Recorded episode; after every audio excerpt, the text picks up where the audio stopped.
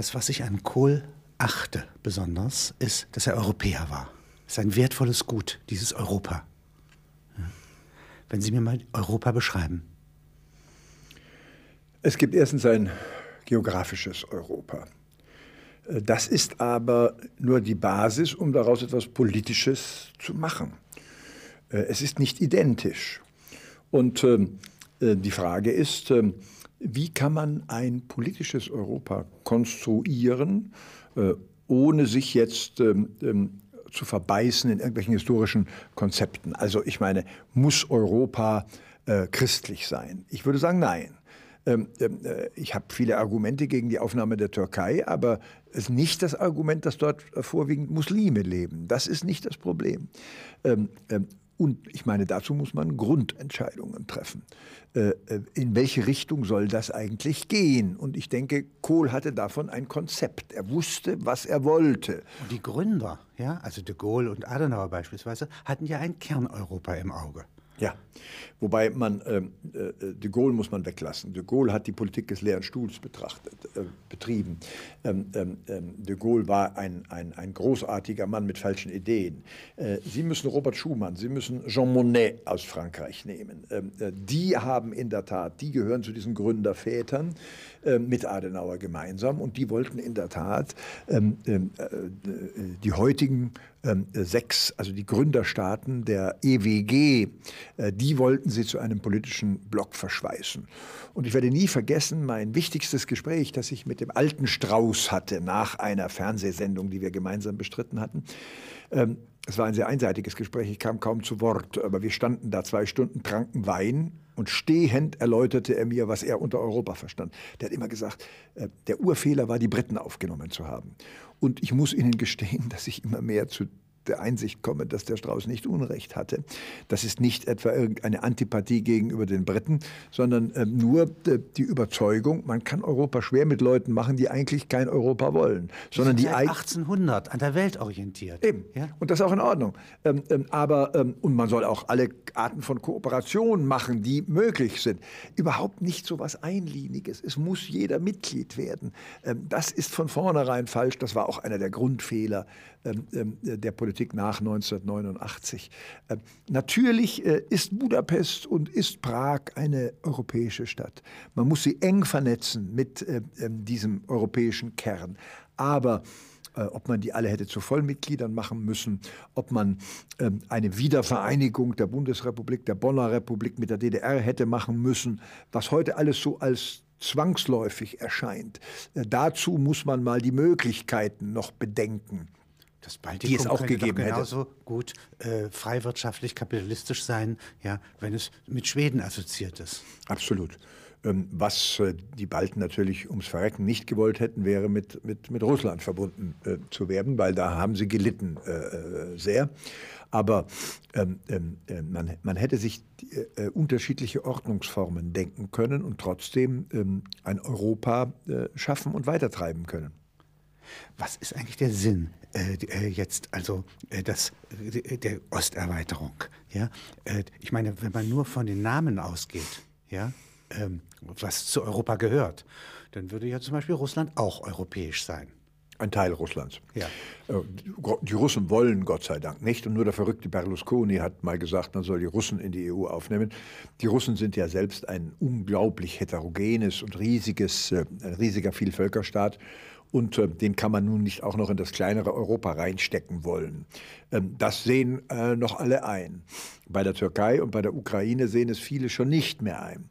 Und äh, ähm, ähm, aus diesem Grund bin ich sehr für das Europa, das wir im Konvent, äh, im Europäischen Konvent, ähm, den Giscard d'Estaing geleitet hat, vorgeschlagen haben. Ähm, das ist ein Europa, in dem nicht alle Mitglieder sein müssen, sondern in einer äh, besonderen Partnerschaft verbunden sein können mit Europa, ohne dass sie äh, zu diesem Europa als Vollmitglied dazugehören. Zum Beispiel die Schweiz, von dem man den zum europäischen Beispiel. Charakter gar nicht abstreifen kann. Eben. Und ähm, dass äh, äh, eben äh, dieses alternativlose Denken hat zu dem Big Bang geführt. Wir müssen alle Mitglied werden und jetzt müssen eben auch noch Rumänien und Bulgarien Mitglied werden und dann die Türkei und dann kommt als nächstes die Diskussion um die Ukraine und dann ist eben sehr die Gefahr, dass das Ganze Georgien. Dann haben Sie aber noch, auch noch die ganzen Probleme des Kaukasus am Bein, denn äh, schauen Sie sich mal an, ähm, äh, mit welchen Minderheitenproblemen ähm, ähm, ähm der jetzige ähm, äh, Nachfolger von Shevardnadze in Georgien kämpfen muss. Also ähm, dann wird das ein Markt. Das ist gut für die Unternehmen. Äh, äh, problematisch für die Arbeitnehmer, weil die Unternehmen sich natürlich noch freier in der EU bewegen können als außerhalb der EU, was sie, wo sie sich sowieso schon bewegen. Und äh, dann wird es keine politische Einheit. Und dann ist das nicht mehr das Europa, das ich gewollt habe. Jetzt gibt es ein paar Punkte in der Welt, die irgendwie so die Tendenz haben, abzuheben. Sie nannten vorhin Taiwan unter anderem, aber wenn Sie den äh, Rhein-Main-Flughafen nehmen, dann können Sie eigentlich nicht sagen, dass der in Hessen liegt ja, also mit dem Umland was zu tun hat, sondern es ist eigentlich wie ein Raumfahrzeug, ja, schon mit lose nur verankert mit dem Boden, auf dem er steht. Ja, das, das gilt übrigens auch für viele Unternehmen. Also ja. Äh, äh, Siemens ist äh, ein deutsches Unternehmen, aber es hat schon mehr Mitarbeiter außerhalb Deutschlands als in Deutschland. Und natürlich sind diese Multis ähm, ähm, äh, im Grunde äh, selbstständige Einheiten. Also ähm, ähm die größten Einheiten der Welt sind nur noch 49 Staaten und 51 Unternehmen, wenn Sie mal vom Geld her rechnen. Also, ähm, ähm, und die Bindung an einen schwachen Staat ist natürlich viel geringer als die Bindung an einen noch relativ starken Staat wie Deutschland wenn die Nationen sozusagen aus Nationalstaaten, also abgezirkelten Geländen mit einer Regierung im 18. Jahrhundert. Klassischer Territorialstaat, ja. Territorialstaat, dann gibt es hier ein nicht territoriales Gebilde, das eigentlich so mächtig werden kann, wie Staaten es mal waren oder mächtiger. Absolut. Ja? Also das heißt, einzelne Unternehmen, äh, äh, große Banken zum Beispiel, Konglomerate, Kairetsus in Japan oder so, ähm, äh, gewinnen einen Einfluss, der größer sein kann als der Einfluss der jeweiligen Staatsbürokratie, auf dessen Territorium formal sich äh, die Headquarters befinden. Und wie Sie wissen, Headquarters sind verlegbar. Nehmen Sie mal diese Konstruktion Aventis. Also das war früher eine große äh, Chemiefirma, Pharmafirma namens Höchst. Und die ist dann von einem Manager, der Mann heißt Dohrmann und ist sehr tüchtig, äh, äh, verlegt worden, die Headquarters nach Frankreich, nach Straßburg, an die Grenze. Zusammengelegt worden mit Ron Poulenc, also einem französischen Unternehmen. Jetzt wird dieses äh, Unternehmen äh, auf Druck der französischen Regierung mit einem anderen Franzosen, Sanofi, zusammengefügt. Ähm, und ähm, äh, äh, äh, da kann man also sehen, äh, äh, äh, wie dieses Puzzlespiel betrieben wird. So sind und einst die Vereinigten Staaten entstanden, aus einer Kolonie. So sind, ist Preußen entstanden und wird irgendwann das Deutsche Reich und so weiter. Und so entstehen eigentlich Gewaltverhältnisse der besonderen Art. Die und sich im Übrigen an das Mittelalter erinnern. Also die erinnern an das Mittelalter, ähm, ähm, wo ähm, also aus der Sicht des großen Territorialstaats, des Nationalstaats, wie man so schön sagt, sind das doch alles, waren das ja lächerliche Verhältnisse. Da gab es das Bistum und da gab es das, äh, äh die, äh, diese äh, Herzog, ein Herzog, äh, ihm gehörte irgendein äh, kleiner Staat, Sachsen, Coburg, Gotha, da lachen wir dann darüber. Ja, auch Burgund. Ja, ja also und Burgund. Von, ja. von, den Niederlanden. Heute noch ist die burgundische Schweiz intellektuell das stärkste in der Schweiz. Also ähm, da ist ganz eindeutig, äh, wir, wir, wir kommen wieder in eine in, in neue Strukturen, in der diese ja?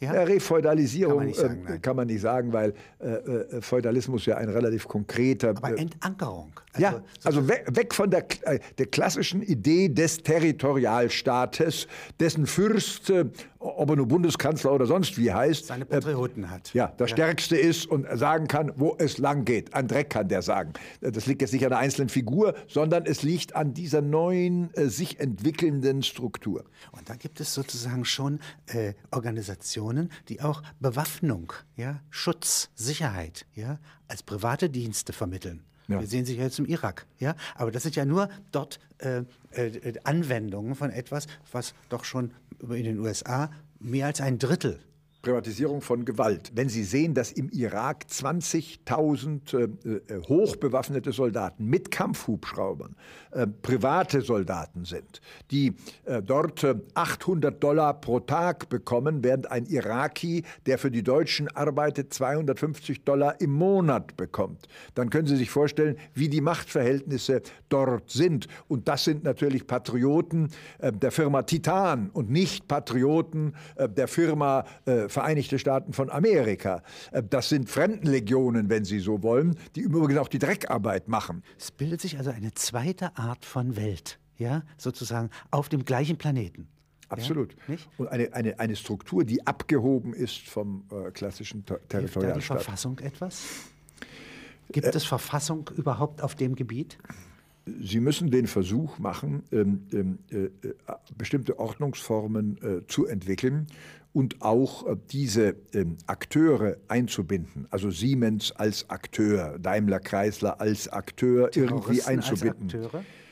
Die werden Sie nicht einbinden können. Das äh, hat es allerdings immer gegeben. Ähm, äh, also ähm, ich glaube zum Beispiel, Europa wird ohne eine Verfassung nicht funktionieren. Sie brauchen bestimmte Regularien äh, der Governance, wie so etwas überhaupt regiert werden kann. Aber Sie haben natürlich immer mehr Akteure, äh, die sozusagen abseits, die nicht einbindbar sind.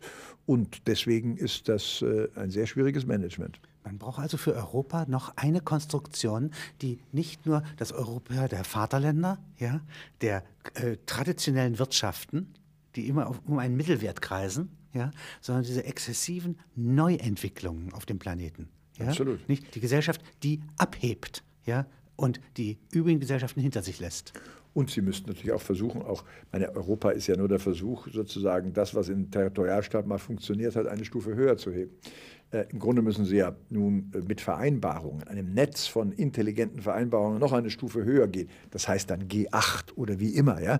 Äh, also bestimmte Probleme können Sie auch nicht in Europa regeln, ähm, sondern Sie müssen sie, Sie müssten sie weltweit regeln. Das gilt Wenn auch für die NATO. Wenn auf der einen Seite private Söldnerdienste tätig sind, wenn auf der anderen Seite globalisierte Unternehmen, übrigens auch Einzelunternehmer, ja, die Absolut. sozusagen am Rande, ja, ja. sozusagen äh, in einer Nische wichtige Geschäfte machen, ja äh, wenn Sie das haben, müsste dann eigentlich die Politik ja, sich ebenfalls auf diesem Gebiet bewegen und neue Formen entwickeln? Absolut.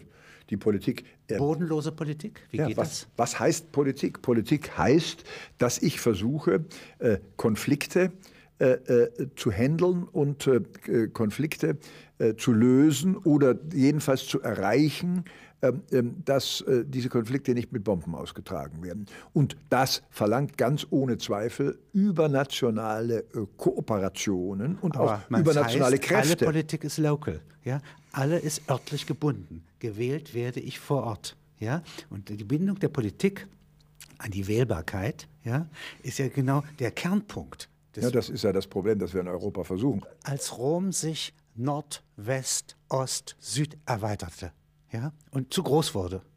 Da waren nur noch die Cäsaren da. Ja, da waren nur noch die Präterianer, die wiederum die Cäsaren ja, beschützen, aber auch totschlagen, äh, äh, ersetzen, ja, vorhanden. Das heißt, es kam ein autoritäres Regime hinein, weil das System so überlastet ist. Weil es eigentlich eine Superrealität Überdehnung bereits des gab. Systems. Überdehnung, Überdehnung, des Systems führt zur Superrealität. Ja. ja. Aber Abhebung. das ist die Lösung, wenn wir in Europa nicht äh, finden können. Also Cäsar wird es ja nicht geben. Wird nicht funktionieren. Ja. Und umgekehrt, äh, und wir wollten es ja auch ganz gewiss nicht. Ja. ja. Was wäre die Antwort dazu? Ja? Man braucht eigentlich etwas ganz Neues. Ja? Äh, man muss die Politik in der Hinsicht noch einmal neu verankern, neu zuspitzen kann man das so sagen? Ja. Europa wird nicht stärker, indem man immer mehr Völker in Europa hineinstopft, sondern Europa wird nur stärker, indem es Strukturen der Kooperation schafft. Ähm, ich bin darüber hinaus über die Idee meiner Jugend, dass man die Nationalstaaten vergessen kann, dass man sie abschaffen kann und nur noch äh, äh